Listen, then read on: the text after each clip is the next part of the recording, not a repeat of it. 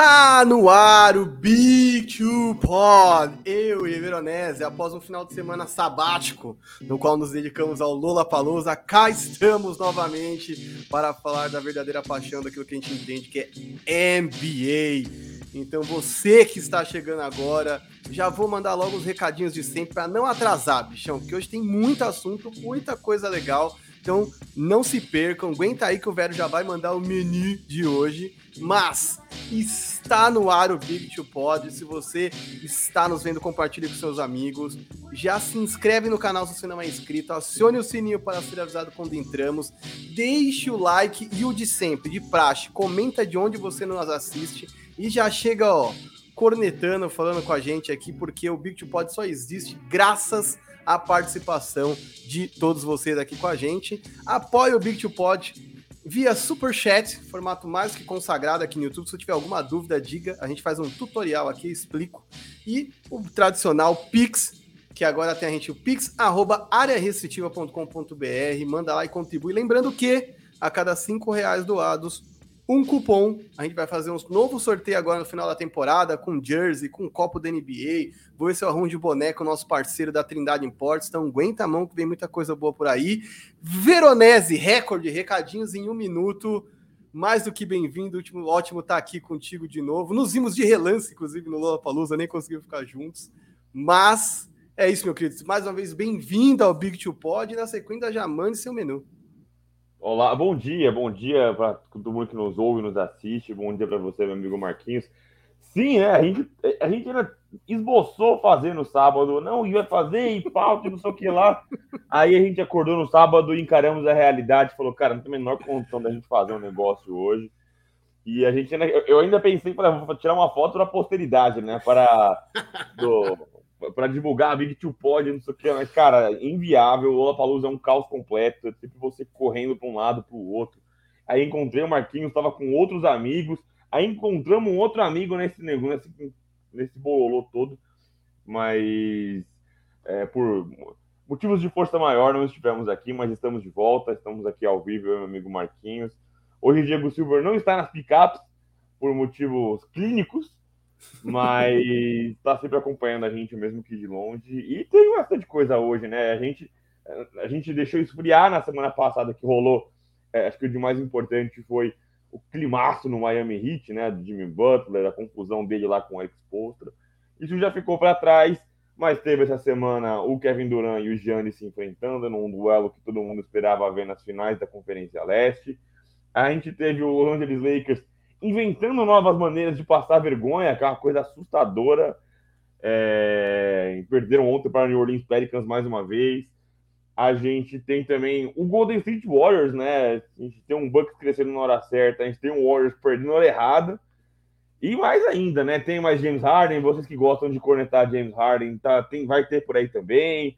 Ou vocês querem defender James Harden, pode vir também. Tem mais coisa aí pela frente no nosso menu. É isso, meu querido. Tá aqui ajudando a divulgar para o resto da galera, fazer, sabendo que a gente está online, ao vivaço aqui. E, cara, sem, sem mais demoras aí, acho que a gente já mandou todos os recados de sempre. Vamos cair para a pauta em recorde. Quatro minutos, a gente já está na pauta. Então, Yannis Antetokounmpo e KD, para mim, o melhor jogo dessa semana. Finalmente eu vou conseguir voltar a assistir NBA com mais é, frequência ao longo da semana, vida corrida, às vezes eu aproveito pelo League Pass, assisto um quarto período de um, de outro jogo. Esse é um que eu comecei, consegui ver do começo ao fim, cara, que coisa espetacular! Eu não posso, não vejo a hora, não posso, mal posso esperar para ver uma série de sete jogos entre esses caras, de preferência lá no finalzinho. Acho que o Brooklyn não está não tá ajudando, não está colaborando, talvez seja antes. Mas, cara, série de sete jogos entre Yannis e KD, cara, que coisa espetacular. Espetacular e, assim, teve entrevista depois do jogo do Giannis, inclusive, em que ele celebrou, né? Ele também passou essa semana o carinha do Javar como maior cestinha do Milwaukee Bucks, né? E a entrevista dele foi muito legal no final. Ele dá uma leve cutucada no James Harden, né? Ele falou: ah, tento evoluir meu jogo, não tento só enterrar. E o, o, o Giannis, que ele sempre foi um tremendo de um problema só enterrando, infiltrando, porque ele é, obviamente, como como traz a alcunha, né, o apelido de, de, de, aberração, ele é um cara muito comprido e que tem uma força física, uma explosão é, muito alta.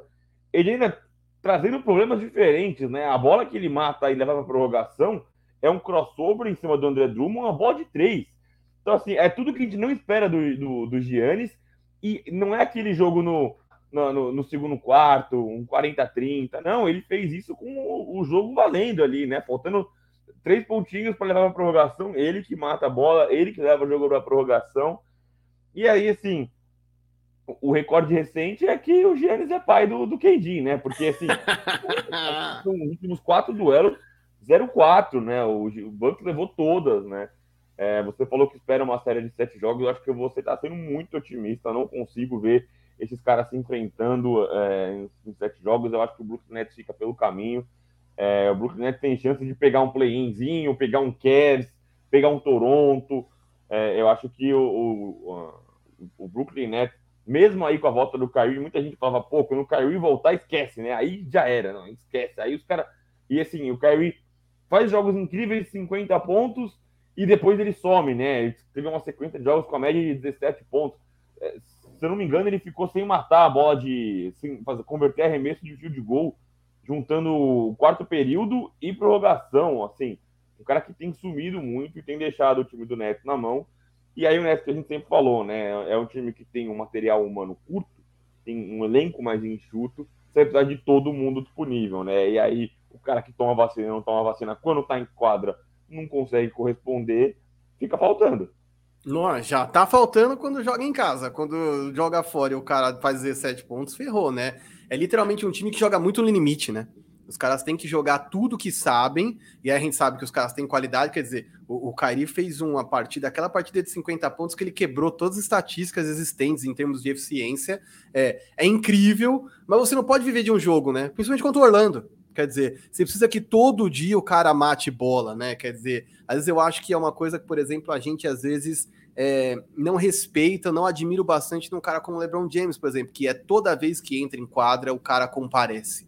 E a gente acostuma, ah, isso aí é o nível LeBron James, e, e dane-se, sabe? Não estou nem tentando estabelecer um paralelo entre Kyrie e LeBron, pelo amor de Deus. É só um lance de que a gente precisa de consistência. NBA é maratona, vai entrar numa maratona decisiva, que é playoffs, mas que não é sprint, né? Não é March Madness que decide tudo em uma partida. Então, se fosse uma partida, beleza, eu até acreditaria. Puta, hoje o Kyrie vai meter 70. Agora, quando se fala de uma série de sete jogos, várias séries de sete, uma temporada regular, ele deixa a desejar. E aí, enfim, se tem um rapaz que não deixa a desejar e com aquela bola de três passou Karim Abdul-Jabbar para ser o maior pontuador da história do Bucks. Yannis Antetokounmpo é um absurdo. Eu fiz um tweet ali que eu acho que para mim foi oportunista no mínimo, porque eu aproveitei a grande atuação que ele teve, mas eu não esperei acabar a prorrogação para dizer aquilo que eu disse, cara, como você pode não gostar do grego? Sabendo de onde ele veio, o que ele passou, o que esse cara conquistou, a idade que ele tem e a parada de que ele tá sempre evoluindo. Quer dizer, a gente tá desde o ensino médio do Ben Simmons dizendo: você precisa arremessar, você não precisa ser um shooter, você precisa aprender a arremessar. E aí você vê um Yannis que chegou magriça, limpando quadra, aí primeiro só dava bloco, depois só defendia, aí começou a correr, enterrar, hoje mete step back de três para decidir partida, e assim, o que mais que esse cara vai trazer para esse arsenal do jogo dele, é, para que a gente fique mais boquiaberto ainda, eu acho que o Yannis é um exemplo máximo, assim, eu acabei aquele jogo emocionadaço, falei, pronto, vou comprar uma Queen City dele, para guardar aqui na coleção, porque eu falei, cara, a gente tem que admirar esse tipo de cara. Estamos falando de consistência, estamos falando de evolução constante, de comprometimento, ética de trabalho. O Kurt Vernon falou um negócio muito legal no podcast do Mismatch, falando do Curry. E eu, como pai, me identifiquei com aquilo, que é como os pais ficam felizes de poder comprar uma camiseta do Curry para os filhos, porque é um cara que não está envolvido em polêmica, em violência doméstica, não faz nada de errado. E o quanto o pai fica feliz de ver que o filho se inspira num cara como ele. E eu sinto a mesma coisa em relação ao, ao Yannis Antetokounmpo. Eu sinto que se daqui a alguns anos a Luna pirar em ter uma camisa do cara, vai ser daquelas que eu vou comprar com o maior prazer do mundo, porque eu acho que é a mesma coisa. É um cara que cresce, que se desenvolve, que tem ética de trabalho. Eu acho que algumas coisas, quando a gente avalia jogadores e faz ranking dos melhores de todos os tempos, a gente às vezes se prende em números, só prende o que o cara fez na quadra, mas a jornada dos caras, para mim, é fundamental. E o Yannis, meu, vai cimentando o caminho dele rumo aos maiores de todos os tempos. De verdade, eu me derreto por esse jovem. É, e a gente fala muito disso, né, Marquinhos? Como os caras não precisam ser só excelentes em quadra, mas muitas vezes eles têm que trazer alguma coisa fora das quadras. E o Giannis é esse cara, né? Ele agora tá com essa mania de trazer livro de piada para as entrevistas, para as conferências, né? Então ele fica fazendo piadinha. Ele é um cara que tá sempre sorrindo, é um cara divertido. Então, acho que isso acompanha muito a NBA. A NBA gosta disso, né? Um cara é, é, carismático, um cara que traz isso. E para quem assiste a gente gosta muito da numeralha, né? Da, da, das tranqueiras de números, são os nerds. Separei um montão de coisa aqui que ele colecionou nessa semana. Ele passou o Karim é, no pontuação nos Bucks. Ele é o primeiro em pontos, segundo em rebotes, segundo em assistências, cinco em steals e primeiro em blocos. E o cara tem 26 anos. Assim, ele tem muito chão ainda pela frente. Se ele for desses que vai passar a vida em Milwaukee, é, coisa de próxima, próxima temporada. Aliás, não nem passar a vida, né? Se ele cumprir o contrato dele na Milwaukee, ele já lidera tudo. E a gente que é, é, consome NBA e vive é, tropeçando nesses nomes, né? Karim Abdul-Jabbar, Will Chamberlain, esses caras que estão sempre ali nos livrinhos de recordes, a gente vai se acostumar muito a ver mais um nome difícil, né? A ver o Jean Tetocumpo ali é, nos livros de recordes. E se tem uma coisa que a gente faz para passar para os próximos, né? Como você falou com a Luna, e eu brinco quando eu tiver meus filhos, como que eu vou contar para eles o que era o Giannis, né? Como que eu vou conseguir mostrar para eles o que era o Giannis? E talvez o YouTube ele não me dê isso, né? Talvez as redes sociais eu não consiga explicar para eles o que é isso, mas pelo menos é, o, o, livrinho de recordes ele vai estar tá lá em todos os lugares, né? É, a, corrigindo a informação que eu dei, tá 0-5, né? O KD contra o Giannis, os últimos cinco jogos. Então o Giannis levou todos os últimos cinco é, contra o, o, KD. E o Kyrie Irving nos últimos quatro minutos de, prorroga, de tempo regulamentar é, e prorrogação, ele remessou três vezes contra o Bucks, né? Remessou três vezes, teve um turnover, nenhum ponto. E aí o Stat News, né? A gente pega muitas informações que a gente traz aqui para vocês, a gente traz o Stat News. Eles colocaram uma fotinha do Kyrie Irving e outra fotinha do lado que é do Drew Holiday, né? Que é o cara que teve o trabalho imenso aí para conter o, o, o Kyrie Irving. O Drew Holiday é um, um, defensor de elite. E aí, só para complementar o que o Marquinhos falou sobre evolução, né? É muito maluco isso, né? Quando o cara eles atingem patamares, a gente acha que eles não precisam evoluir. Mas a evolução do Giannis, que você bem falou, né? No mid-range, né? Não é só a bola de três e tal, mas tem um mínimo arremesso. Temporada de calor dele, 18%. Segunda temporada, 33,8%. Terceira temporada, 33,5%. Quarta temporada, 33,7. Ele deu uma estagnada. Aí ele vira 34, 38, 35, 41.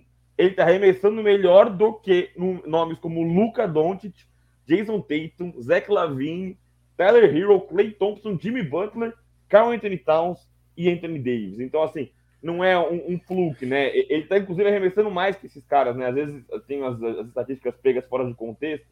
O cara arremessou 10 vezes na, na, nos últimos 20 jogos, e aí ele matou oito bolas, fala, pô, olha só, a amostragem é gigantesca, ele tá arremessando mais que esses caras e com números melhores. Então é um cara que é, não só se contenta com é, o BMVP, com Finals MVP, com o título, é um cara que quer sempre seguir evoluindo e acho que a liga está em ótimas mãos, um cara com o carisma dele, a entrega dele, a paixão que ele tem.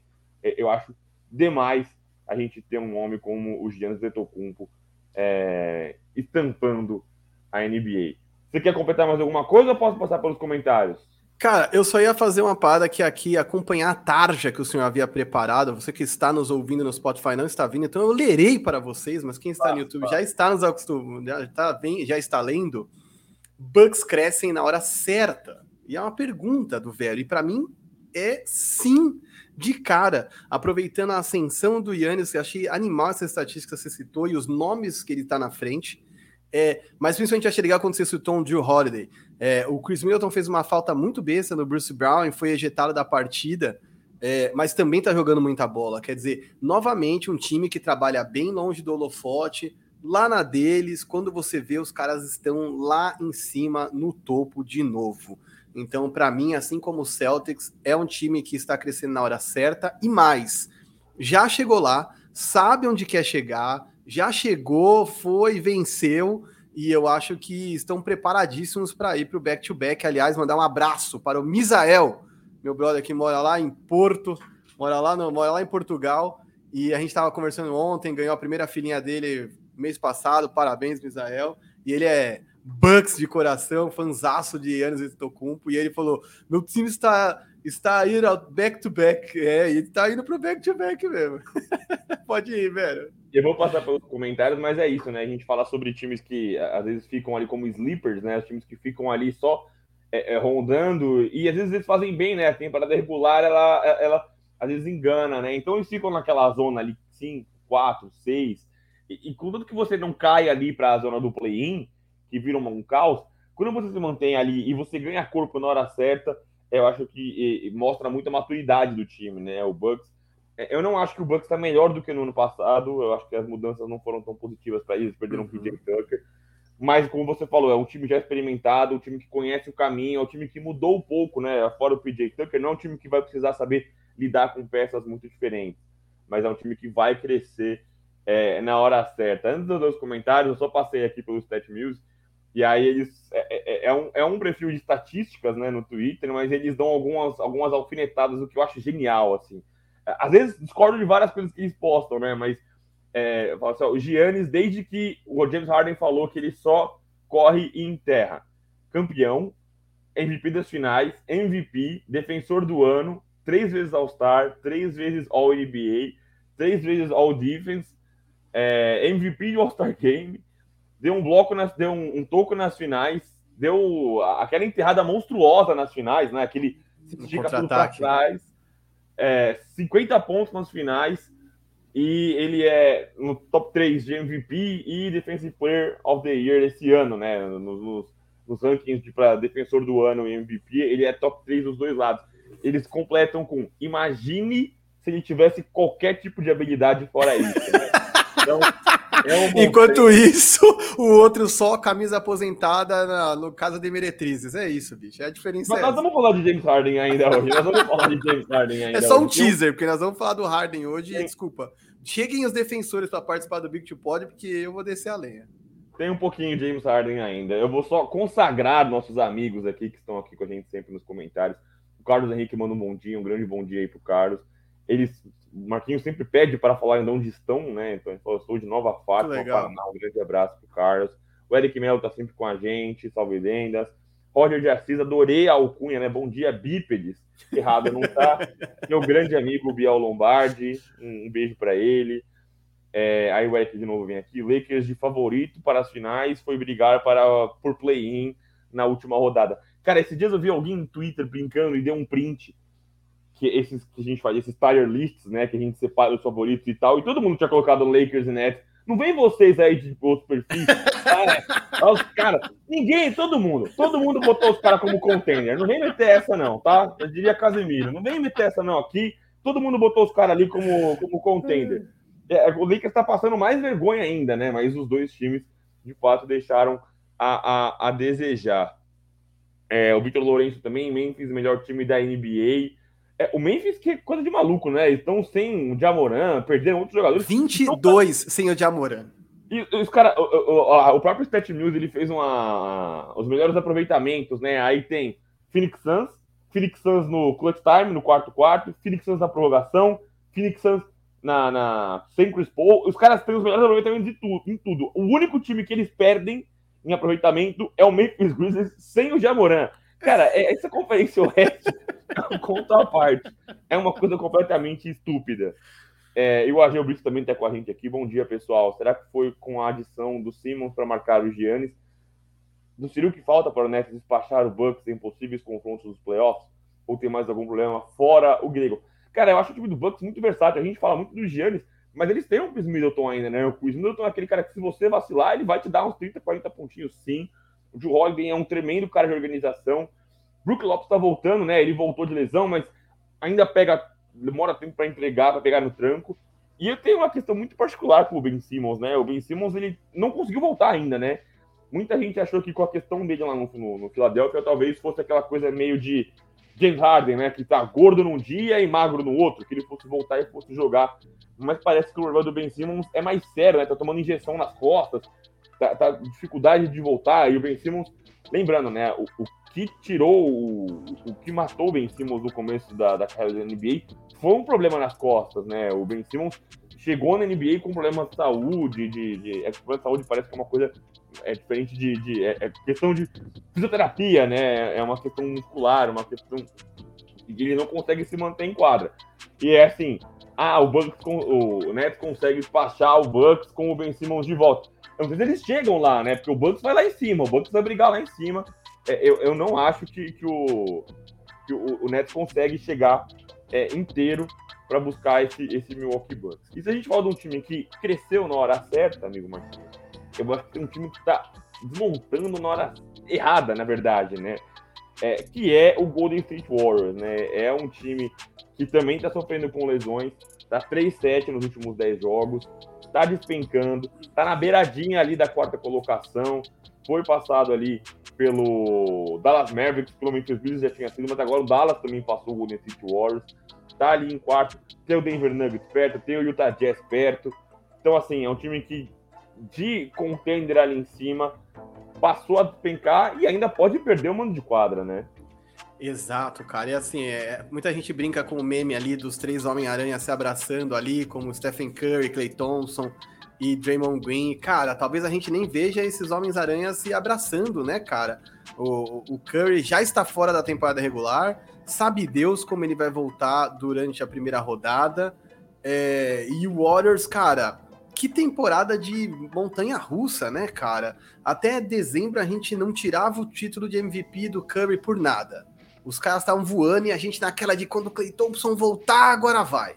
Aí volta um, sai o outro. Volta um, sai o outro. O Draymond Green ficou fora um tempão. Puta, o que falta é o Draymond Green voltar. O Draymond Green volta, o Marcus Smart se joga no tornozelo do, do Curry. Pelo amor de Deus, cara. E aí, assim, eu acho que definitivamente eles perdem ritmo na hora errada, erradíssima, errou rude, porque o Jordan Poole tem jogado demais no nível de All-Star. As médias dele é, na ausência do Curry são absurdas mas ele não é Stephen Curry. Quer dizer, o Jordan Poole jogando nesse nível, um pouquinho abaixo, com Curry, com Thompson, com Damon Green, é uma parada.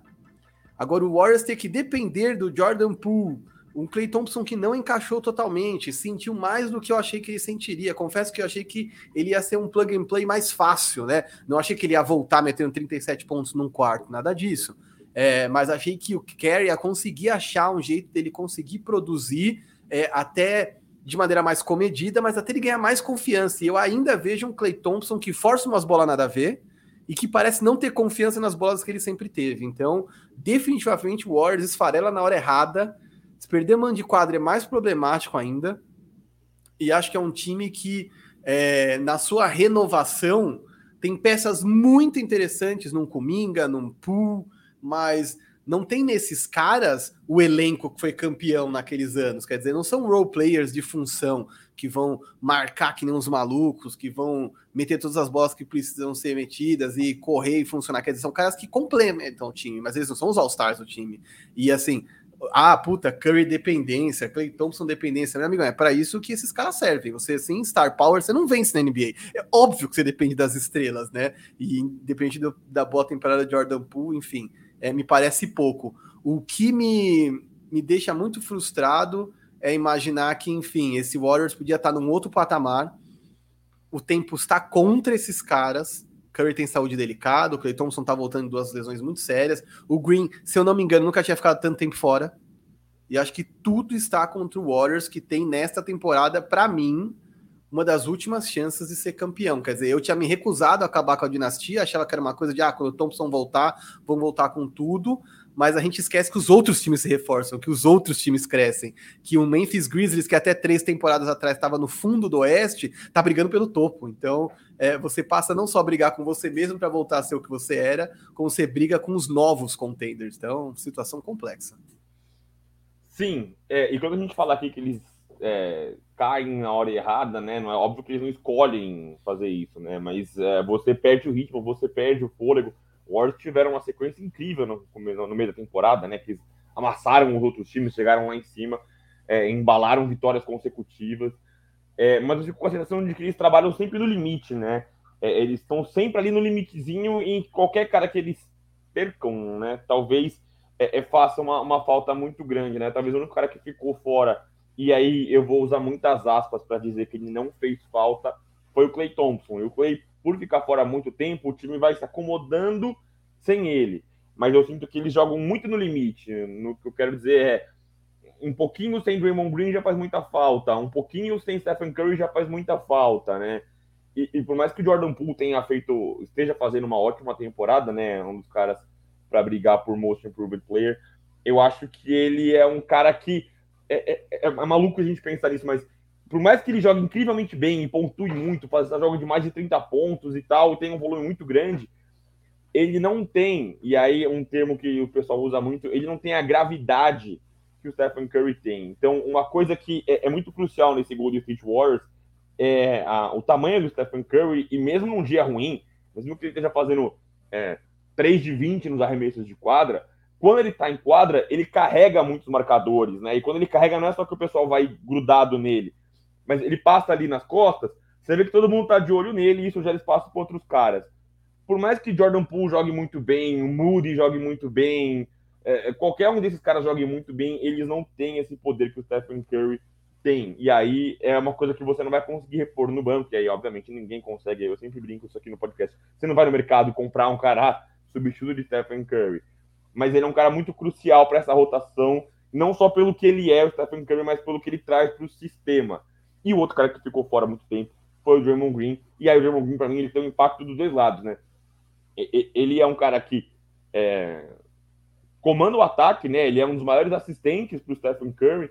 É, um outro perfil que a gente sempre sugere aqui no Twitter é o Rob Pérez, né? Que é um cara muito divertido e ele posta como a, a primeira bola quando o, o Draymond Green voltou à quadra da lesão é uma assistência clássica de quem é fã de Golden State Warriors, que é, é, alguém com a bola e a bola não tá nem com o Green e nem com o Curry, aí o Curry vem lá de trás, a bola chega no Green, o Green do, segura a bola, domina, né? Ele segura a bola e ele deixa, é o handoff que eles falam, e já fazendo um bloqueio pro Curry fazer um arremesso livre. Então é uma coisa muito azeitada entre eles. Só que eu acho que é um time tão azeitado, mas tão azeitado que eles jogam muito no limite. E qualquer ingrediente que falte ali, eles acabam sofrendo. É... Por que, que eu não me desespero com o Golden State Warriors nesse momento? Porque eu acho que eles são tão no limite que quando volta um, eles não precisam de muito tempo para se organizar. Eu acho que quando o Steph voltar, é, é eles vão. É, é automaticamente, vai, mas vão naturalmente se encontrar em quadra e recu recuperar, retomar esse ritmo. Eu só acho que o único porém fica com a classificação, porque eles perderam mano de quadra, muda o rival, muda ali a, a, a, a composição da, da, do playoff, o encaixe.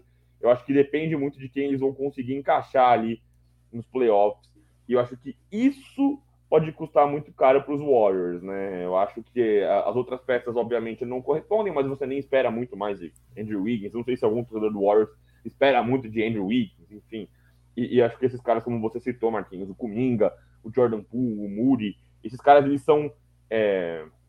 Não é overachievers que eu quero dizer, mas são caras que eles ainda estão evoluindo, então o que eles trazem para a quadra é positivo, é bônus, né? Então, assim, ai, o, Jordan Poole me deu 15 pontos hoje, tá ótimo, entendeu? A gente não espera, a gente não vai cobrar isso mais dele. Mas eu acho Exato. que ainda é, é, é, um Clay que não se encontrou em quadra, ainda é um Draymond Green que sofre muito com lesões, ele tem sofrido muito com lesões. Temporada passada também, ele perdeu um tempo com um problema nas costas, né? Achavam que era na, na, na perna, era nas costas, uma coisa complexa. E agora o Curry também. E aí, quando o Marquinhos falou que o Marcos Smart se jogou na perna dele, a gente já debateu isso aqui ainda. ele perdeu, vai, machucou o pé, então ele só volta nos playoffs. Então acho que os Warriors precisam fazer. Se fosse possível na NBA, seria trancar a casinha, né? Na NBA não tem como você fazer retranca, mas seria você se trancar e tentar garantir pelo menos o mano de quadra. Acho que eles ainda vão dar trabalho nos playoffs, mas eu acho que é dor de cabeça para o Steve Kerr conseguir encaixar um time coeso e com uma defesa mais firme, pelo menos, para conseguir não despencar na, na, na, na, classificação.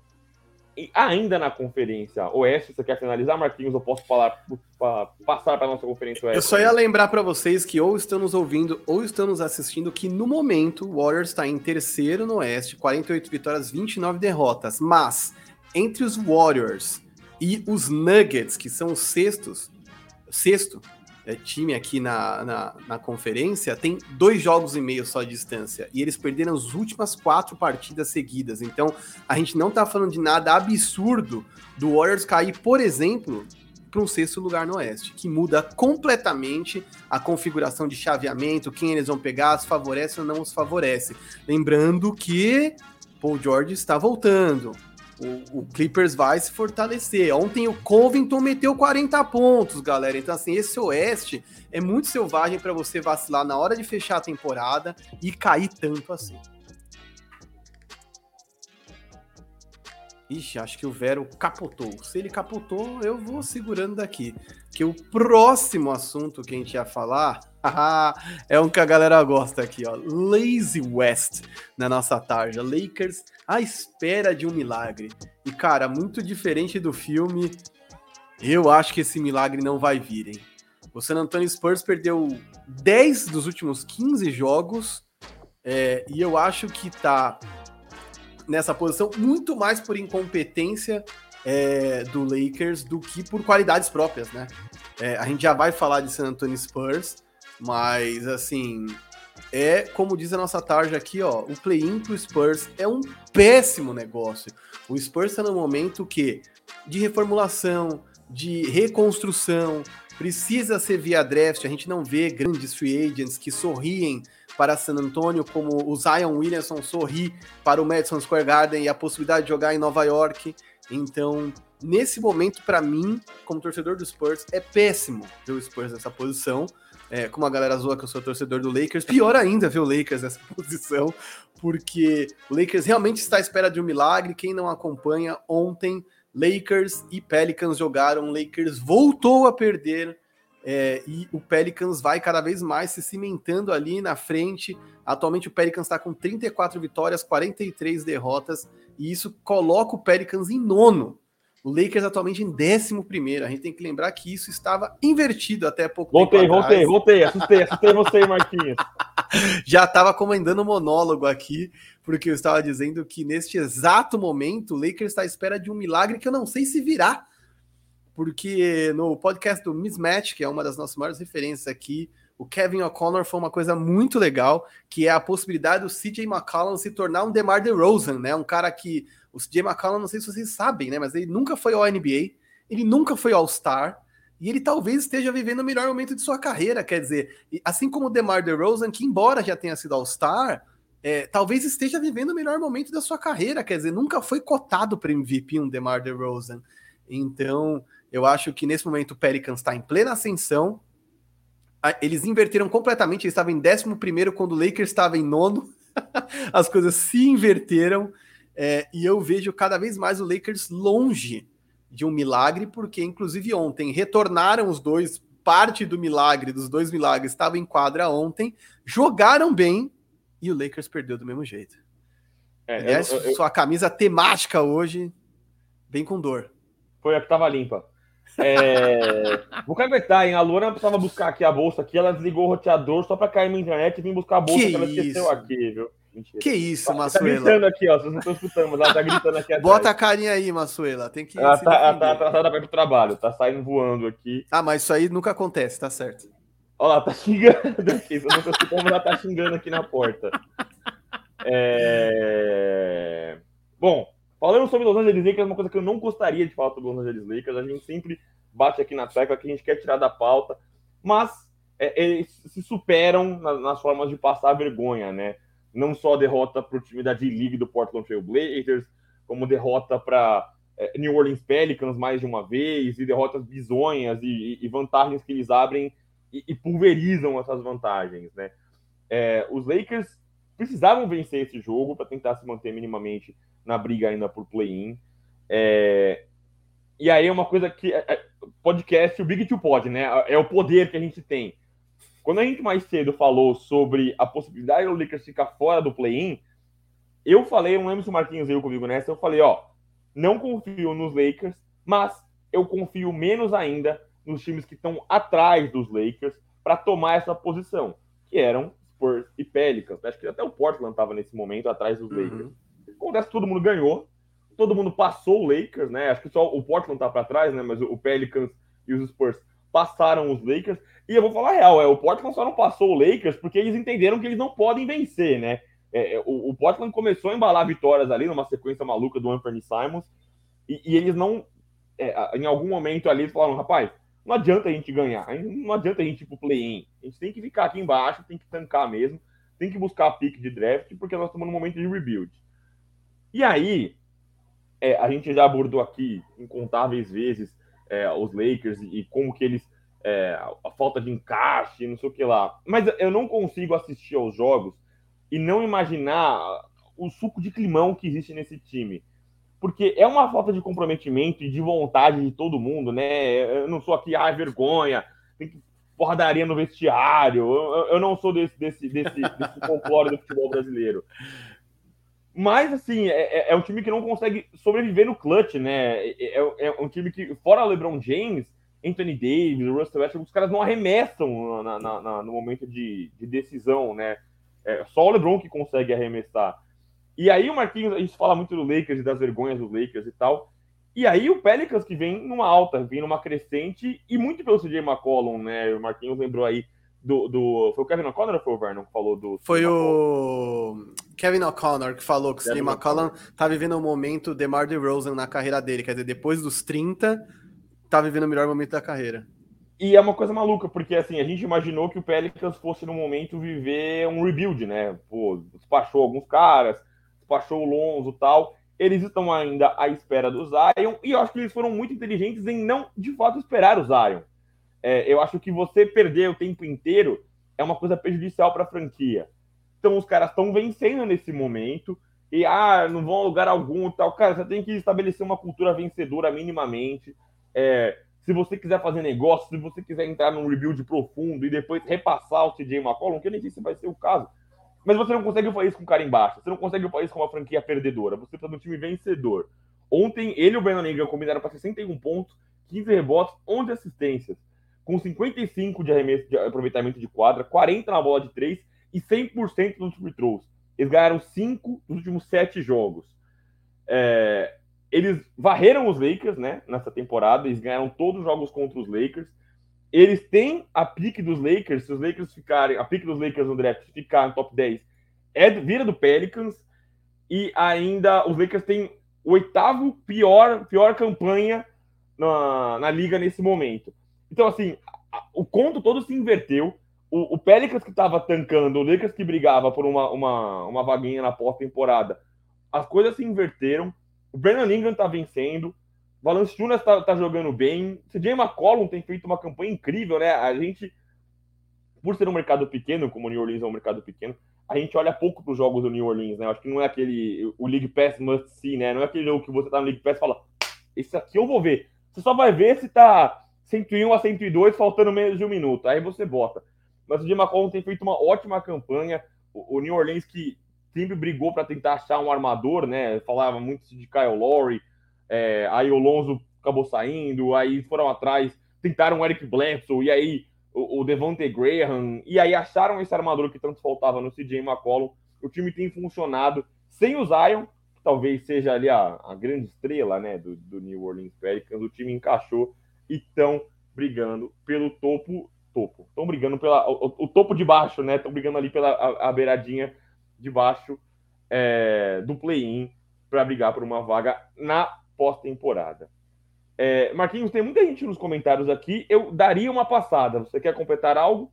Cara, eu só ia dizer, eu só vou recitar para vocês, para falar de um jeito bonito, o time do Pelicans que passou o Lakers está em oitavo. Tá há bastante jogos, o Clippers não acho que chega, mas enfim, vale notar. Brendan Ingram, Jackson Hayes, Jonas Valanciunas, Herbert Jones, CJ McCollum, Larry Nance Jr., é, o Devontae Graham quase não jogou ontem, 14 minutos. Trey Murphy, terceiro. José Alvarado e Naj Marshall. É, são esses caras que estão na frente de Carmelo, LeBron, Anthony Davis, Russell Westbrook, enfim, acho que é autoexplicativo, né? É, só acho que, assim, é o que a gente fala sobre nomes e encaixes, né? Você não precisa ter necessariamente estrelas, mas caras que se completam em quadra, né? É, o Jackson Hayes tem feito um bom trabalho defensivo. Herb Jones, para mim, uma das grandes surpresas da classe de rookies, né? Tá fazendo uma campanha incrível de defesa. E aí você não precisa ter necessariamente as grandes estrelas, né? Acho que é uma grande lição. Se o front office do Lakers traz algum aprendizado dessa temporada, seria que, cara, não é nome, né? É, é encaixe. É, Faz a lista antes de ir no mercado, pelo amor de Deus. Solteiros, aprendam. não vai no mercado com fome. Não, nunca vai no mercado com fome. Nunca vai no mercado com fome. Você vai comprar qualquer pipoca lá e um monte de coisa que você não vai comer depois. Mas não vá no mercado com fome. Vero, antes de você jogar pra galera, eu vou jogar uma questão aqui, um hot take, e quero que vocês digam o que vocês acham. LeBron James nos Lakers. Perdeu os playoffs na primeira temporada. Campeão na segunda, né? Foi isso? Caiu, no prim... caiu, na primeira... caiu na primeira rodada da, ter... da, da terceira temporada e neste ano briga para não ficar fora de playoffs de novo. É vergonha ou isso aí era o que você estava esperando quando o LeBron James chegou? Manda aí nos comentários, galera, que o Vero vai dar o take dele, mas eu, para mim, tá beirando a vergonha. Eu, eu, já vi, eu vi que tem um, tem um, um, um convidado de luta aí nos comentários, eu já sei o que ele vai falar ali. Mas antes de chegar nele, vou ler outros comentários aqui. O Carlos completa aqui: evolução do Giannis foi bizarra. É, foi no lance. É, acho que isso é lance livre, é isso? É isso. Não é lance isso. livre. Gostaria de um lance livre. É, o Cristiano, nosso parceiraço, estou ao vivo hoje, dando um tapa no like. Se você não deixou ainda, temos 40 pessoas aqui com a gente hoje. Não deixou o like, deixa que é importante pra gente. É, o Anderson aqui, bom dia, monstros. Mora aqui em Aricanduva. Estou na academia, mas acompanhando o bate-papo de qualidade de vocês. Pô, um abraço, capricha no supino, faz a série inteira, não larga o peso. não geme Pô. na academia. Isso é complicado também. O que falar do Wiseman? Falam Zion, mas esse cara jogou 39 partidas medíocres de 170 jogos. Pique 2 e não se sobressai na D-League. O Warriors sem pivô. Fracasso total esse cara. É, eu, André, eu, só, eu tenho muito medo de cravar que o cara é um fracasso, é um bust. É, eu não gosto de ser tão duro com essas coisas, principalmente com os caras jovens. Eu adoro falar de fracasso quando os caras são mais velhos na liga. Aí eu tô pronto para falar que os caras são fracassos. Mas eu acho muito difícil, né? O Wiseman, eu sempre lembro que é, esses caras que têm ali perto dos 19, 20 anos, um ano para eles de aprendizado é muita coisa. Faz muita diferença um ano de crescimento e de evolução. E ele não jogou, né, a, a, o último ano de college dele, ele ficou suspenso, né? Existiu um problema com é, patrocínio, aporte, valores e tal. Ele ficou fora, então é um ano que ele perdeu de evolução. E quando ele chega na liga, ele entra num sistema muito complexo, né? É, o Warriors é um time que joga sem pivô, né? Ah, tá faltando um pivô. O Warriors eles usam pivôs em momentos específicos do jogo mas não é um time que desenha jogadas para um pivô, diferente de um, um, Phoenix Suns, por exemplo, que desenha jogadas com o Chris Paul para você consagrar o DeAndre Ayton, né? O Warriors quase não joga com pivô, então ele entrou num sistema todo disfuncional e ainda se lesionou. Eu não gosto de falar que ele é um fracasso ainda, até porque eu acho que ele não tem um comportamento de primadona como o Zion Williamson tem. O Zion é, é, me incomoda ali a forma como ele se posiciona muitas vezes. É, entendo que ele pode querer jogar futuramente no New York Knicks, mas eu não gosto desse flerte descarado com o Madison Square Garden, então eu não consigo botar os dois no mesmo balaio. Mas sim, é um cara que tá deixando a desejar, e o time do Warriors, é, eu não consigo achar que eles precisam do Wiseman nesse momento. Eu acho que o Wiseman seria um a mais, seria algo para você completar é, esse Warriors em algum momento da pós-temporada. Eu só acho que é importante falar da contusão dele, tá? Toda vez que um cara estoura o menisco, a, a, a decisão no tratamento é muito clara. Vamos tirar ou vamos tratar a longo prazo. Quando o cara é muito jovem, você não tira o menisco, porque isso vai fazer falta ao longo do tempo. O cara sem o que opere e tira o menisco não chega aos 30 voando, ele chega aos 30 do jeito que dá. Então é o tipo de contusão que quando o cara tem mais de 30, quase 30, ele tira. Com 20 e poucos, você trata e demora. Quer dizer, olha quanto tempo Jerry Jackson Jr. levou para jogar. É a mesma contusão que o Robert Williams do Celtics teve agora. Por isso eu fiquei tão preocupado com o tipo de contusão que ele teve. E o Wiseman, ele veio de um draft muito raso de talento, né? O draft do Wiseman não tinha é, LeBron, Carmelo Wade, não tinha Jason Tatum. Quer dizer, tinha o Lamelo Ball, que é um cara bom, fora da curva, mas não é espetacular. Não é um cara que já chegou para levar o Hornets para os playoffs e vencer, entendeu? Quer dizer, tem caras bons. Mas se ele foi número dois, lembra aí o draft inteiro deles, não era tão profundo de talento. Por isso que ele foi o 2. Em outros anos, eu não sei nem se ele teria entrado no top 10. E aí eu só não coloco eles no mesmo balaio. É a mesma coisa do, do, do Vero. Com certeza ele deixa a desejar, não tá no melhor lugar para ele, mas a contusão de menisco é muito séria, leva muito tempo para tratar, e eu acho que o maior fator dele não conseguir ficar em quadra é físico, não é técnico. É, aí, presença ilustre aqui que eu falei é do Matheus Fatori aqui, um cara venenosíssimo, adora criticar em alguns momentos. Monstro. E, e, vem com mais veneno, né? O Wiggins fazendo muita falta, aquele antes do All-Star. Mas é isso, você não pode depender de um Andrew Wiggins para você ter sucesso na, na NBA. É, o André completa aqui, o pessoal fala que quer um dos melhores técnicos, mas ele sem um esquema de jogo com o Curry como peça central, ele não consegue ganhar, ao contrário do Spolstra. Eu acho que é o seguinte, André, você, o, o, o Kerr tem o, o, Stephen Curry há anos no time, né? Acho que o Curry tá desde 2007, acho que foi o draft dele. Pode olhar então, aqui para confirmar. É, é, muito tempo de Stephen Curry no seu time e é natural que você desenhe seu esquema em cima, em cima de um cara, né? É, e é isso. Não é que ele perde uma pecinha, ele perde um cara gigantesco no, no esquema. Eu acho que muita coisa que fala, muito que defende o Steve Kerr como um dos melhores técnicos da NBA é que ele é, faz um estilo de jogo diferente, né? A, a, defesa dos Warriors, o ataque dos Warriors é uma coisa diferente da liga, né? Não é uma coisa muito protocolar. Então acho que é isso que muita gente valoriza no Steve Kerr. E o Spolstra que também andou tropeçando recentemente, né? Tudo bem, ele não tem um cara calibre MVP como é o, o Stephen Curry, né? O Steve Kerr como o Stephen Curry, mas o Spolstra, o Miami Heat também anda patinando ali no, no, no leste. É, eu só ia falar um negócio bem curto, só que eu acho que assim, uma coisa é você não ter o cara. Então o Spolstra perdeu o LeBron, perdeu o Wade, aí trouxe novos caras e montou um time do jeito que ele gosta.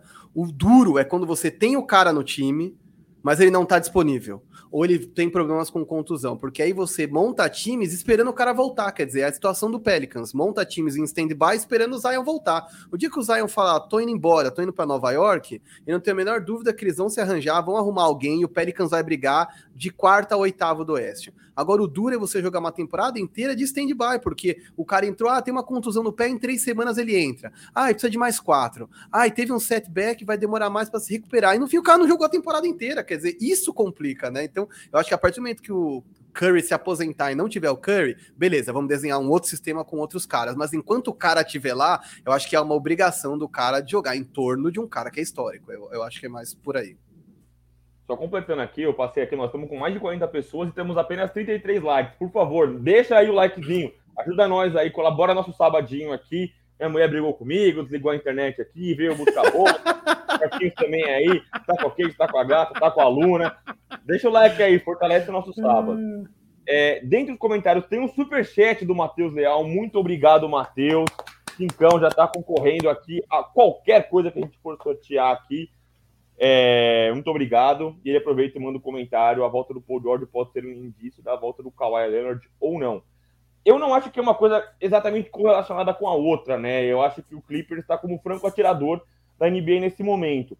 Não sei se eles miram o título agora, justamente porque é difícil você é, é, é, programar uma, uma vida longa, uma sequência longa nos playoffs, sem você ter certeza da saúde dos seus dois caras. A real é que o Clippers estava jogando muito bem, mesmo sem o Paul George, e aí você encaixar um cara como o Paul George, que é um cara que colabora dos dois lados da quadra, é um tremendo defensor, é um cara que colabora, com, que comanda o ataque, né? E ele voltou jogando muito, inclusive, o Paul George, né? É, ele não foi aquele cara que voltou e precisou pegar ritmo, ele voltou jogando muita bola. É, não acho que elas são coisas correlacionadas, mas acho que é uma coisa que impacta diretamente no, no Oeste, né? Eu sei que o Marquinhos falou sobre isso na minha ausência aqui, quando pipocou a minha internet, mas é uma coisa que impacta no Oeste. Esses times que estão ali no bolo, é, o pessoal de baixo ali nos playoffs, do Nuggets, Timberwolves, é, próprios Spurs e Pelicans, que estão ali na parte de cima do play-in. Então, os times têm que ficar espertos com isso, porque isso muda a prateleira dos Los Angeles Clippers. Sim, é, o Kawhi, só que a gente é um, é, é um, grande mistério. E o Kawhi, tudo que envolve o Kawhi é um grande mistério. Mas não sei se ele vai de fato voltar essa temporada. Eu acho que talvez o Kawhi volte de acordo com é, a, a, o progresso dos Clippers, né? Não sei se eles o Kawhi é um cara muito particular e profissional nesse caso, né? Acho que ele não é um cara que se entregaria para a franquia e sacrificaria a saúde dele para voltar numa, numa, numa sequência de playoff. Então, imagino que o Kawhi ainda está no, no banho-maria ali, né? Eles estão ali no fogo baixo com o Kawhi.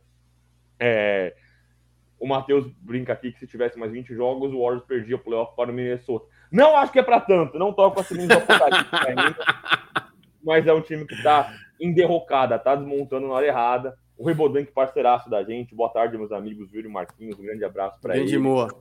O Alessandro Nascimento chegou a hora de dar risada. Tem o Lakers só pega pedreira nos últimos jogos. Então, mas o Lakers não vai ganhar, não ganha das babas, eu não espero que ganhe das pedreiras também, né? O Lakers dá uma grande piada nessa, nessa, nessa temporada. Se você quer dar risada de mim, pode dar risada, tá, tá permitido. Você tem o meu aval. O Stabolite está aqui com a gente, sabe demais também. Um abraço para ele. Bom dia, boa tarde, dupla. Fico triste pelos Spurs. A temporada inteira parece que os caras pediam cinco jogos. Perdiam cinco jogos seguidos. Olha para a tabela, subiu 0,5 na classificação. E os Spurs, é, eu coloquei aqui na tarde, né? Os Spurs, que inclusive é um péssimo negócio, eles brigarem por essa vaga no play-in. Porque eles estão rebuild, eles não têm grandes ativos, né? Tudo bem, Keldon Johnson, Dejounte Murray, são grandes jogadores. Mas eles não têm que vencer, eles têm que tancar. E eles estão ganhando hora errada, né? Eles não deveriam vencer nesse momento, eles deveriam fazer como fez o Portland Trail Blazers, entregar os pontos. Não, e assim, é um time que se colocou onde se colocou graças à incompetência do Lakers. Quer dizer, eu até falei aqui, dos últimos 15 jogos, o Spurs havia ganho apenas 5. Ou seja, dos últimos 15, perdeu 10. E de alguma forma consegue subir na classificação. É desesperador, mano. O, o Luiz Henrique vem aqui pensar que o Lebron pós-bolha criticou a regra do play-in. Mas é, e, e classificar, na temporada passada classificou graças ao play-in, né? Eles bateram os Warriors, foram perder para o Suns, mas eles bateram os Warriors só por causa do play-in. Se não, é uma... o retrospecto de LeBron James no Lakers seria ainda pior. Então, por favor, é se você não mandou ainda, mande sua opinião aí nos comentários. O Matheus é cheio de perguntas que ele já tem a resposta, mas ele perguntou aqui quantas vezes o Westbrook ficou fora dos playoffs. Vamos perguntar. Eu não, não lembro de ter ficado fora dos playoffs, né? Ele com os Wizards temporada passada ele pegou play-in, se eu não me engano. Mas vamos atrás da informação. Sim. O Anderson Suff aqui, o Lakers é o Corinthians da NBA, time de matas. Isso porque o Corinthians não tem um LeBron James, né? O Lakers tem um LeBron James. Carlos, de novo, o problema dos Lakers não é o LeBron, e sim a mentalidade imediatista da franquia. Esse filme é repetido. Lembra de Peyton, Malone, etc. O LeBron jogou quantas finais seguidas. Eu acho que o problema passa pelo LeBron James, viu, Carlos? Eu queria isentar o LeBron James dessa, mas a montagem do elenco passou pela batuta dele, né? Ele que assinou ali a chegada de Russell Westbrook. E se o LeBron James é um gênio que a gente defende que é dentro e fora das quadras, ele teria que ter enxergado que o Russell Westbrook não só é um cara que não encaixa na, no desenho tático da equipe, um cara, um cara que não, não, não, completa ali o esquema, como é um cara de difícil temperamento. Eu não acho que o Russell Westbrook é um cara bom, acho que ele é um cara muito doce, inclusive, né? Você acompanha as entrevistas dele, ele sempre parece ser um cara muito gentil. Mas o Russell Westbrook é um cara teimoso, né? O Marquinhos cansou de falar isso do gênio indomável. Ele é um cara que dificilmente iria se adaptar ao, ao, esquema e não só o estilo de jogo dele, mas ele não, ele não mudaria, ele não ouviria e obedeceria a comissão técnica para se, se encaixar. Pode completar, Marquinhos. Levantou a mão. Não, só ia dizer que eu entendi por que, que o Matheus perguntou aquilo, porque o Westbrook nunca ficou fora de um playoff na vida. Ou seja, no Lakers de LeBron ele corre o risco de ficar fora. É, mais uma vez, Matheus com veneninho ali, com, a, com aquela falei. observação. Eu falei, ele é cheio de fazer pergunta que ele já tem a resposta. Ele quer só, só, só contribuindo pelo caos. O Edinho aqui, boa tarde. Todos hoje é o Dia Mundial do Autismo. Então, um beijo para Edinho, mais um dia de conscientização aqui. Um beijo pro seu filho também. É, o Levi vem aqui, o Lakers foi roubado ontem dentro de casa. Levi, assim, eu sou Lakers, não dá pra gente botar a culpa em ninguém fora nos próprios Lakers, não há arbitragem que salve. É, é, terrível o que o time tem feito. Você não pode chegar no último quarto dependendo de uma bola de três contra o New Orleans Pelicans, um time que não briga por absolutamente nada. Aí o Matheus vem aqui, colabora, vem com vergonha. Ele adora contribuir pelo caos. É, o Leandro Raimundo Marquinhos, que homem. O João Lima, um grande abraço pro João. Vamos aplaudir, é uma alusão ao microfone do Marquinhos dourado, todo Raul Gil.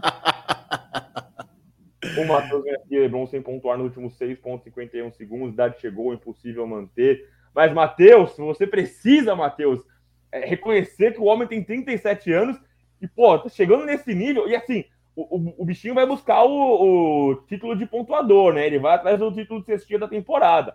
Ele não ia voltar para esses últimos jogos, voltou, tá apontando muito, ele tá brigando ali com o Giannis e o Embiid pelo cestinho da temporada. E, e, a doideira é que o, o, LeBron James ontem foi muito bem é, no aproveitamento. É, o que me dá a entender que ontem eu não consegui acompanhar o finalzinho de Lakers e Pelicans. O que me dá a entender que ele não chutou, talvez. E isso é mais preocupante, exatamente, que ele não ter pontuado, enfim, não ter tentado tantas bolas. Depois eu vou achar o, o stretch final aqui para olhar o período, para ver o que, ele fez. Porque, meu amigo, que fase! É, o LeBron tá fazendo 39, 38 pontos nos últimos cinco jogos. É difícil você criticar o cara o que ele não entrega na pontuação. Mas o Lakers no clutch, num total, tem sido terrível, né? Eu tenho aqui, ó, o Lakers no clutch, né? Que é a parte na hora que se define ali a, a pontuação nos últimos cinco jogos. 4 de 18 no field goal, então é 22%. 1 de 9 nos três pontos, 0,2 nos free throws, nem free throw estamos matando mais, menos 22 no plus-minus, e aí 0,5 de recorde, né? Cinco derrotas. Terrível o Lakers no, no clutch, e aí eu acho que a culpa não é só do LeBron James, né? Óbvio que o cara, por ser a cara da franquia, é um cara que vai ser procurado aí nas estatísticas, mas eu não acho que essa responsabilidade fique em cima dele. O João Lima também, Jimmy Butler deve ser top demais como companheiro, né? Mais o venenoso também, viu? Mais o venenoso do João Lima. Aliás, sobre ele, o Ryan Russillo, do The Ringer, falou uma parada que para mim é fundamental sobre Jimmy Butler. Eu vou falar aqui sem me estender. Uma coisa é você cobrar as coisas daquele jeito maluco, doentio do Kobe Bryant e você ter cinco anéis. Isso é uma parada. A outra coisa é você não ter conquistado absolutamente nada, nada na vida é, você não ser exatamente um cara sobre o qual a franquia pode depender, quer dizer, o Jimmy Butler é um cara que eu adoro, mas ele não é um cara que mete 30 pontos toda noite. E aí você ter esse tipo de animosidade com os caras do seu elenco, entendeu? Ele não tá nesse nível, ele não tem esse gabarito, e mais que uma discussão do torcedor, é uma discussão interna. Os caras olham para ele e falam, mano, you're not fucking Kobe Bryant, tá ligado? Você não é o Kobe, velho. Para com essa porra porque isso tá virando a narrativa do Jimmy Butler, que é todo o time que ele vai, nunca tem caras que estão dispostos a trabalhar como ele. Mas ele trabalha, trabalha, e ele também não é o Kobe. Quer dizer, ele é o cara do trampo. Mas assim como outros caras, né? O Ryan Russillo fala muito bem que ele fala que o Kobe exigia um nível dos companheiros que os companheiros não tinham como entregar. E a verdade é que o nível que o Jimmy Butler entrega, muitos outros caras entregam. Quer dizer, eu acho que ele tá, mano, sem parâmetro, de verdade. Ele tá ficando um pinel, maluco. É, eu, eu falo como um grande fã do Jimmy Butler, né? Jimmy Butler talvez seja um dos jogadores favoritos da NBA e, por dentro e fora das quadras. Só que assim, se você for olhar em talent-wise, né, em termos de talento, o Jimmy Butler acho que não é o cara mais talentoso desse Miami Heat. O Bom Adebayo pode ser um cara mais talentoso do Miami Heat. E acho que o que você quer dizer é isso, né? O Kobe ele cobrava dos caras, mas o Kobe era um cara que carregava a franquia. O Jimmy Butler não carrega franquia nenhuma. O, o Jimmy Butler necessita, o Jimmy Butler ele precisa dos companheiros. E aí você cobrar aí como se fosse humilhar os caras ali, né? O Kobe passava muito perto disso. É, eu tenho até o treino, né? Que ele falava, ah, nenhum de vocês estará aqui amanhã, porque era trade deadline, ele falou que ia despachar todo mundo. O Jimmy Butler não pode ser esse cara porque ele não entrega o que o Kobe é, entregava. Que é, dia que o... o Jimmy Butler ia fazer 81 pontos, gente? O cara tá fora é. da casinha o, o Anderson vem aqui, qual a principal característica do Wiggins? Ele é bom defensor, bom de infiltração ou é bom arremessador? Cara, cansei de ver jogo do Golden State Warriors, ele não faz nada. Ele é regular em tudo, ele é um nota 6, entendeu? Não é um gênio em nada, mas é um nota 6. Aí o João Lima vem aqui com mais um superchat. Obrigado, João. Um beijo para ele. Quero concorrer tudo aí. Espero que o prêmio seja um beijo na boca do Marquinhos. Cara, o João tá rabisqueiro. Em Recife. O Leandro vem. Marquinhos, sei que Pops é anti-tanque. Você está em cólicas pelo possível play dos Spurs?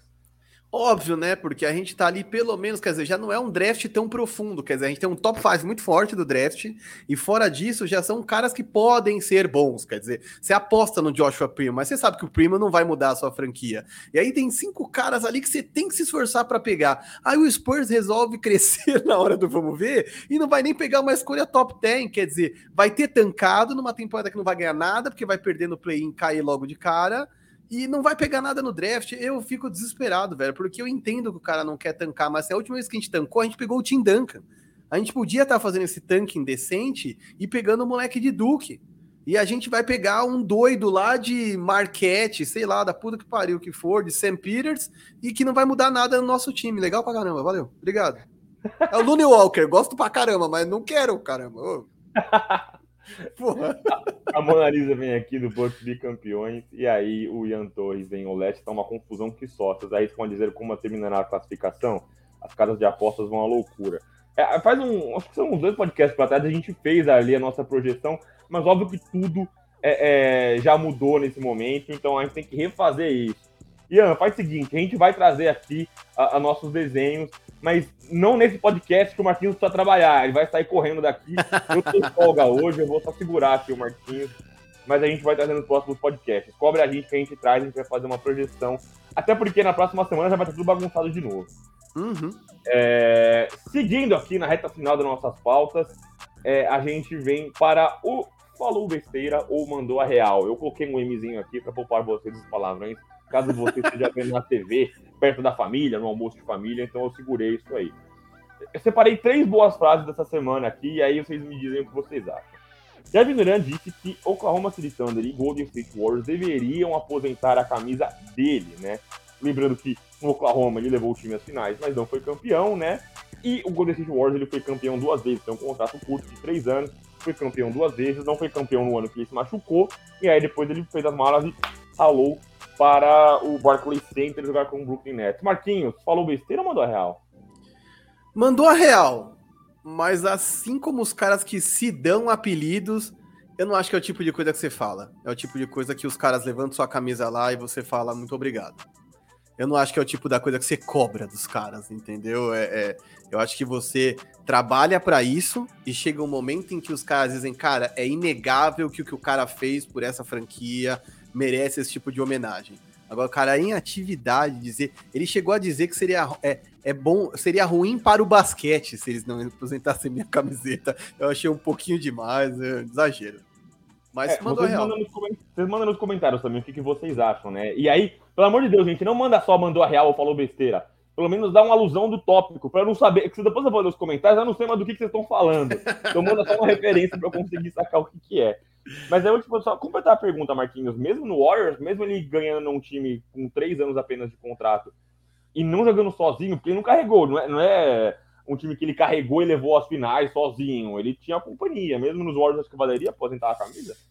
Cara, eu acho que do ponto de vista que ele disse a parada, eu tô tentando entender pelo ponto de vista dele, tá? O que ele quer dizer é: eu sou bom demais para os caras não me reconhecerem. E qualidade ele tem. A gente tem que lembrar que o Miami Heat aposentou a camisa do Jordan sem o Jordan nunca não, ter não, passado não, por lá. Aí, não, você pegou o pior exemplo possível. Você pegou o time mais curto. Nada a ver. É. O que eu quero dizer é assim: o Kevin Garnett, por exemplo, teve uma passagem curta pelo Boston Celtics, mas vitoriosa. E ele se identificou muito com a franquia. E eu acho que por mais que o, enfim, o Kevin Durant não tenha sido Warriors de coração, ele foi o melhor jogador dos, dos Warriors nos anos de título. Ele foi o cara que decidiu os jogos. Não fez nada sozinho. E é óbvio que é muito mais difícil conter um Durant quando tem um Curry, quando tem um Clay Thompson de opção ao lado dele, ao invés de Bruce Brown, de Blake Griffin mas eu acho que ele é muito grande e foi importante para esses títulos dos caras. Ele contribuiu de maneira muito, muito, muito decisiva. Ele não era o Blake Griffin no Nets se o Nets for campeão, sabe? Ele não pegou carona num time para pegar um anel como o Gary Payton fez no hit do, do Wade. Para mim, ele foi um fator decisivo na forma como eles destruíram o Cavaliers, inclusive. E se não fosse a condição dele, teria enfileirado três títulos em sequência, o trip hit, que não acontece desde a época do Lakers. É, mas, enfim, contusões acontecem, saúde e disponibilidade também são qualidades. É, eu acho que ele mandou real. De verdade, eu acho que o Warriors deve aposentar. O duro é como ele saiu do Warriors. E aí, enfim, aí a gente pode ver as coisas por mil perspectivas. Eu escolhi ver pelo lado dele. É, pelo lado da franquia, aí talvez. Não sei se é tão certeza assim. Ah, e o Tailu falou que Harden e Embiid não seriam top 10 dos jogadores ofensivos sem os free throws, né? São os dois jogadores que mais acumulam números nos free throws. Falou besteira ou mandou a real, Marquinhos? Cara, mandou a real. Mas como dizia Everaldo Marques na redação da ESPN, se minha mãe tivesse bigode, eu era uma foca, entendeu? O IC não existe, velho. O, o lance é que os caras são capazes de manipular o jogo a seu favor, cavam faltas e usam os free throws quer dizer, os lances livres para pontuar. É, eu acho que sim, ele mandou a real, mas é uma verdade inconveniente, sabe? Eu também acho um puta saco, não gosto de ver os caras cavando tanta falta, acho um inferno, não sou um grande admirador do jogo do James Harden, nunca gostei, embora reconheça a importância, a qualidade do cara. É, mas manipular o jogo a seu favor também é uma coisa que é uma qualidade, quer dizer, é você usar as regras do jogo a seu favor. Eu acho que eles dobram as regras, é chato de ver, é, mas é inevitável. E ele falou uma verdade, quer dizer, óbvio, se você começar a marcar duas, três faltas para o Embiid por jogo e não 10, 15, 20 faltas nele num jogo, ele com certeza não vai fazer 30 pontos, tá certo? É, eu só faço um adendo, eu acho que eles mandaram, mandou a real também o Tailu, eu só acho que o, o, o Joel Embiid talvez, se mudasse isso, se ele tivesse menos faltas marcadas contra ele, ele ainda conseguiria ser um jogador de impacto ofensivo e ele adaptaria o jogo dele amassando os caras dentro do garrafão. O James Harden não diz ele consegue fazer isso. Eu acho que o James Harden é um cara que foi muito. Ele é muito viciado nesse jogo dele, em, em que busca é, as faltas e os free throws. É, é aí o próximo, o próximo falou besteira, uma da real, é uma resposta a isso, né? O Daryl Morey falou aqui que o Clippers não seria, seria o pior ataque da NBA sem os free throws. Marquinhos, falou besteira ou mundo real? a melhor resposta disso aí foi a resposta do Tailu. Fala, a última é. vez que esse cara tweetou, a NBA teve um problema enorme com a China e um prejuízo imenso em termos de grana. Não sei se é uma coisa boa o Daryl Morey ter acesso ao Twitter. E eu concordo com ele. O Daryl Morey falou merda, é, falou besteira. É, o Clippers com certeza é, não seria trigésimo ataque sem os lances livres. É, e você somente subtrair os lances livres para fazer uma conta matemática é fazer o que aquele economista famoso diz, que é se você torturar os números o bastante, eles vão dizer o que você quer ouvir. Então, se você for lá e só subtrair os lances livres e dizer, ah, sem lance livre eles fariam 90 pontos por jogo, seria o pior ataque da liga. É uma puta imbecilidade, porque tem lance livre que realmente é falta e tem lance livre que a arbitragem da NBA viaja, assim como foi naquela expulsão na ejeta, eles ejetaram o Austin Rivers por um movimento de cotovelo. Quer dizer, aquilo ali é um completo absurdo. A arbitragem da NBA é ruim. Não é que ela rouba para um time ou para o outro. Óbvio é. que ela tem seus favoritos, mas ela é ruim fundamentalmente. Então não dá para você tirar todos os lances livres de um time e dizer, ah, sem o lance livre eles seriam péssimos. Porque aí você teria que tirar o lance livre de todos os ataques e aí fazer uma comparação de quantos pontos eles produzem sem o auxílio de lance livre. Isso também seria uma idiotice, porque saber usar as regras a seu favor, novamente, eu digo e repito, é uma qualidade. Então, Daryl Morey, pelo amor de Deus, fala com seu menino lá, convence o Harden a jogar bola aí, mano, fica quietinho. Vou com você, acho que ele falou besteira. E lembrando que ontem, Clippers marcou 153 pontos e ninguém do time tinha média superior a 12 pontos por jogo, né? Robert Covington explodiu para fazer ponto ontem. Teve Luke Kennard, Terrence Mann, Ivica Zubac, e são caras que não dependem do free throw, né? Eles não são potências ofensivas, mas aí você valoriza justamente o ataque dos caras, né? E aí todos os méritos a Tailu, né? Tailu tá fazendo um ótimo trabalho sem as duas principais estrelas, né? E aí ainda trocou outros caras. É, Norman Powell se machucou, ficou um monte de gente fora e tá fazendo um ótimo trabalho. Então, também acho que o Daryl Morey falou besteira, tentou se defender ali e acabou falando merda. Pode completar. Ontem, com 153 pontos, o Clippers cobrou 24 lances livres. Nem acertou 24, cobrou 24. Se eu não me engano, entre James Harden e Embiid tem 21 ou 22 lances livres de média por jogo. Vou, antes a gente, a gente tem. Acabamos aqui o, o verdadeiro ou falso. Eu vou passar, fazer uma última passada aqui pelos comentários rapidinho e aí nós vamos passar para as curtinhas que nós não vamos aqui debater. Nós vamos só trazer pequenas informações para a gente liberar o Marquinhos, porque ele está com pressa. Então vou passar aqui rapidinho pelos comentários e a gente vai só comentar por cima. Leandro Reis pergunta: Marquinhos, qual o teto do Dejounte Murray? Cara, um segundo jogador num time vencedor. Num contender, eu vejo o DeJounte Murray como um facilitador para um time que briga pelo título. Ele não vai ser franchise player, não vai carregar o time nas costas, não vai ser o Luca Doncic. Mas ele do lado de um Luca Doncic, de um cara com essa qualidade, é capaz de levar um time ao título. Eu acho que ele tem esse nível. Uma segunda opção de ataque. Isso, ele é um Paul George, um futuro Paul George na vida, vai. Ô, louco. Então, briga por MVP. Cara, na temporada certa, eu acho que sim. Matheus Leal, aposenta esse velho logo do Spurs, do, do, do Greg Popovich, que é um cara que não larga o osso. Eu gosto muito do Pop, cara, mas putz, semana passada ele tomou uma técnica, foi expulso do jogo e antes de ir embora ele piscou para alguém do banco, cara. Ele, é, é já virou o velho folclore já. Aí o Otávio vem aqui, o que você acha da sessão do Atlanta? Eu acho que é fogo de palha, eu acho que essa temporada não encaixou para eles. Toda hora tem probleminha com John Collins, eu acho que eles cresceram na hora errada e não vão a lugar algum. Nosso amigo DJ X mandou aqui um salve, demorou, mas chegou. Um beijo para ele. Ó, última passadinha nos comentários. Não deixou o like, deixa o like. Aciona os favoritos, aciona sininho, faz o cacete todo aí, avalia a gente no Spotify, não esquece, hein? É, o Alessandro vem aqui, o KC pode até rolar, Warriors não sei. O clima ficou insano, Golden State Warriors tá querendo dizer da, da aposentadoria da camisa do Kevin Durant. Uhum. É, o Giannis já aposentou a camisa do Kevin Durant, não precisa do Marcílio Gabriel, putz, nossa Denzel Washington aqui, KD é marrento demais. Que homem! Mas é um marrento do sentimento verdadeiro, gosta dessa personalidade. A gente já falou como é importante na NBA, caras com essa, essa pompa, essa amarra. Eu também gosto Certíssimo. muito. É, o Otávio vem aqui, KD é brabo, meia distância dele é fatal, tudo é fatal, né? É um pesadelo. Eu acho insuportável jogar contra ele. O Bodan que vem aqui com mais um superchat. Estamos cheios de superchat hoje. Muito obrigado. É isso, muito obrigado, senhores. Erro dilema. Spurs em décimo, Lakers décimo primeiro, com uma derrota de diferença. Marquinhos não deve estar nem dormindo com esse coração dividido. Confessa pra gente, Marquinhos. É, é bicho, eu durmo, é mas meio. durmo, mas tenho pesadelos. Eu durmo, mas tenho pesadelos. O Marquinhos é aquela traquina, traquinas meio creme meio chocolate, entendeu? Spurs e Lakers ali, entendeu? A Mona Lisa se diverte com a gente, o Paulo vem aqui. Cade próximo a Isaiah Thomas. Só, é, é, eu não sei nem se a comparação é só por causa dos Pistons, né? Mas o Cade tem um. O Marquinhos gosta muito do arquétipo, né? ele, é, tipo, ele é muito grande, o Cade, né? Ele joga em outras posições e vem fazendo uma boa temporada. Eu gostaria de ver ele num ambiente mais competitivo. Acho que você ser um baller numa franquia que não briga por nenhuma é uma coisa. Então quero ver o Cade. Inclusive era uma, era uma coisa que contestavam antes do draft, né? Que talvez ele fosse um cara muito bom, mas que não quisesse vencer, né? Ele não tivesse aquele ímpeto aquela coisa meio Jimmy Butler, né? Meio loucura, assim, de vencer. Talvez falte um pouquinho disso é, no Kate Cunningham. E aí o Firu, mais uma presença ilustre aqui, Marquinhos. Eu te disse que ia dar Spurs.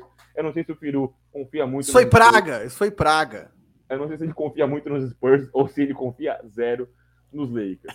Vamos lá, curtinhas rapidinho. James Harden com problemas em fila. Tem um M aqui, o rapaz que faz as tardes aqui, vou demitir ele imediatamente. Faltou um Mzinho. É, e é isso, né, Marquinhos? O namoro foi só uma picada, né? Porque já tá com dificuldades ali em Filadélfia. Eu acho que o time também é enxuto. É, é, é, o Doc Rivers é um cara que tem histórico tremendo em, em sucumbir. Enfim, é, é, é, é um time que eu não vejo indo longe na, na pós-temporada. Se o Lucas Davi estiver nos vendo, ele vai estar tá rindo com certeza, porque ele vai dizer a experiência é Doc Rivers. E eu acho que é, há um problema no Doc Rivers, sim, um cara de pouca criatividade, que tem essa mania de, como diz americano, jogar os caras debaixo do ônibus, né?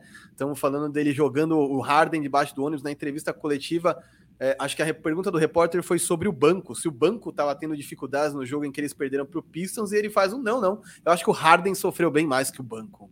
Ou seja, jogando Harden na fogueira. É o tipo de situação totalmente desagradável ainda podia estar tá rolando uma lua de mel, mas quando isso explode na coletiva, é porque essa discussão já existe no vestiário. Então, é, eu acho que, enfim, Doc Rivers tem inúmeros problemas, mas não isentemos James Harden, né, galera? De novo, né? A hora do vamos ver, o Harden faz caquinha. Então, assim, de verdade, não tem novidade nenhuma nisso. O Harden é um cara que não performa sob pressão. É um cara que sente muito. Nós estamos às vésperas do playoff, era quando era para ele estar tá arrebentando, fazendo aquelas sequências mágicas de 35 pontos. Nossa, 30 jogos com mais 35 pontos. Eu lembro o Leonardo Saco, que é um tremendo redator da ESPN Brasil, e eu fiquei, ele é um tremendo admirador do Harden. E eu ficava, tá, e quando que ele vai fazer isso aí nos playoffs? Quando que eu vou ver esse cara fazer sequência de 40 pontos numa série melhor de 7? E lá tá ele de novo, com a mesma historinha, chega na lua de mel os caras, puta, a gente empolgou, pô, tá ajudando o Max, tá ajudando o Embiid, e ele lentamente vai mirando uma queda vertical de rendimento. Aí, desculpa, você pode pôr a culpa no Doc Rivers, em quem você quiser. Ali no vestiário tem que ter uma coisa de ele, o Embiid, Max, dar a mão ali, olhar um pro outro e falar, mano, depende da gente. Doc Rivers pode ser um imbecil, quem vai decidir essa porcaria somos nós. E ele não faz isso, desculpa. É, só, só pra, eu, eu, acho, eu não quero ser injusto, mas acho que a, a, fala dele, inclusive, foi perguntando se faltou um pouco de banco, né? Falou, faltou banco na, na, na, vitória, na derrota. E aí acho que o Doc Rivers falou, teve muito Harden, ele pegou muitos arremessos, que aí eu acho que fica ainda pior, né? Você ainda joga ele mais ainda na fogueira, né?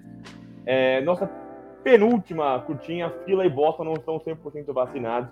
É, isso é uma coisa que aconteceu porque o Boston foi jogar em Toronto, onde as regras de vacinação ainda permanecem, as pessoas não podem jogar sem as vacinas. E o Boston, de repente, enfiou quatro caras no injury report.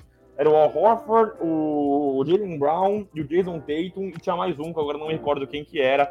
E eram, assim, um injury report daquele dia, no dia seguinte estavam jogando, e aí a gente falou, ó, os caras não estão vacinados, os caras não estão 100% vacinados.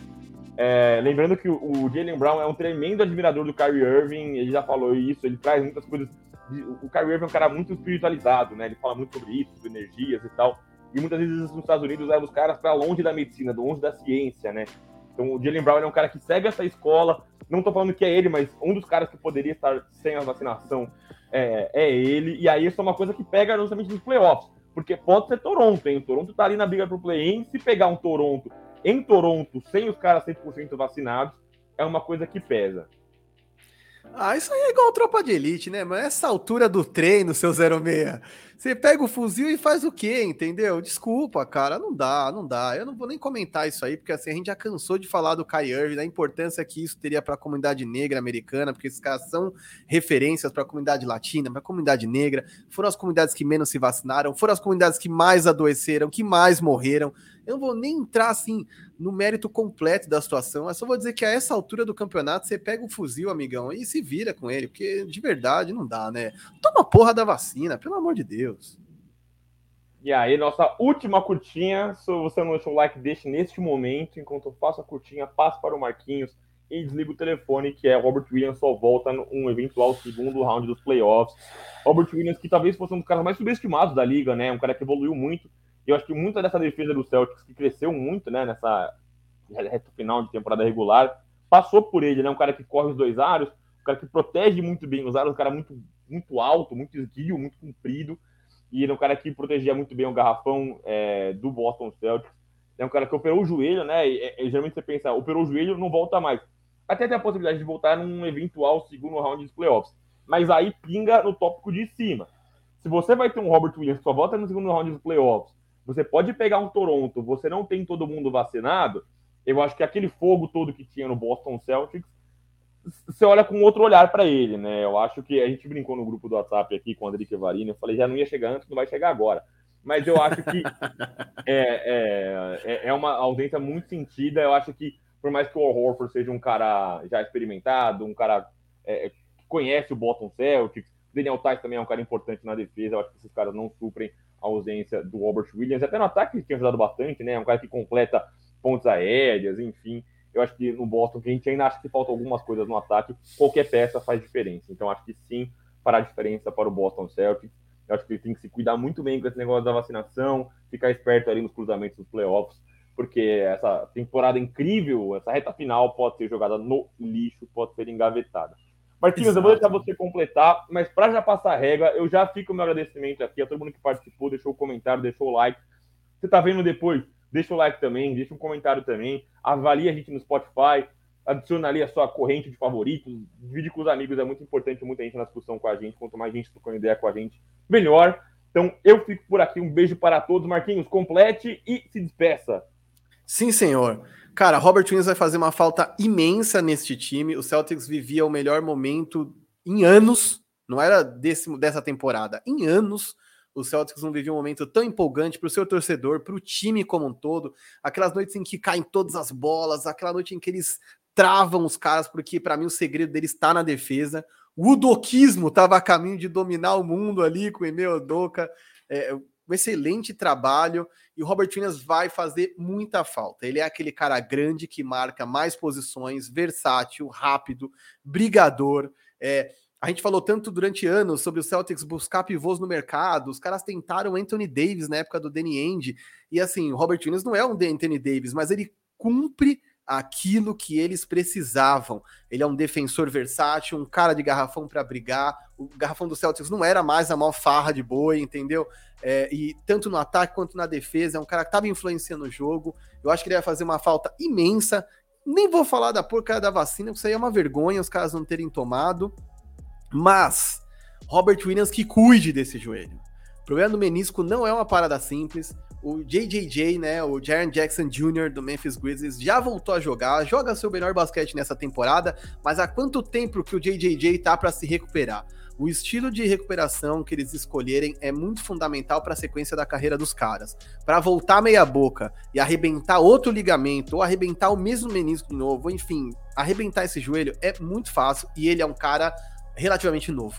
Ele não é exatamente um cara jovem de 20 e poucos anos, né? De 20, 21, já deve ter seus 25, se não me engano. É, mas também não é um veterano de 30, né? Então não vai pro tudo ou nada. Ele tem uma sequência, tem pelo menos mais 8 anos de carreira num bom nível. Então eu acho que tem que tomar muito cuidado o Boston Celtics com a saúde do Robert Williams. É, mas sim, infelizmente são coisas que acontecem e o Celtics não pode deixar escapar por entre os dedos o melhor momento do Celtics em muitos anos, porque a reta final do Celtics tem sido incrível, independente da posição que eles terminarem na temporada regular. Hoje, eles são uma ameaça no playoff. Eu falei que eles varreriam o Chicago Bulls há um tempo atrás, a galera se surpreendeu. Hoje acho que ninguém mais tem dúvida que eles varreriam o Chicago Bulls. E é um time que vai brigar pelo topo. Então, cara, só torço para que eles mantenham esse momento. É muito legal ver a franquia é, tradicional que é o Celtics e volta pra briga, até porque você quer zoar os caras nos playoffs, você não quer zoar a gente que não vai pra playoff. Então, se lá em dezembro eles estavam em 11 primeiro, é agora que eu quero poder zoar a Drica dos playoffs, não o time que não vai pra playoff. Então é isso, gente. Muito, muito obrigado a todos vocês que estiveram conosco até agora. Eu vou trabalhar e você que não vai trabalhar, aproveite sua tarde preguiçosa para descansar, curtir seus parentes, sua namorada, seu namorado, seu esposo, sua esposa. É isso. Chupa, calor! Chupa! Abraço! Volta calor, pelo amor de Deus.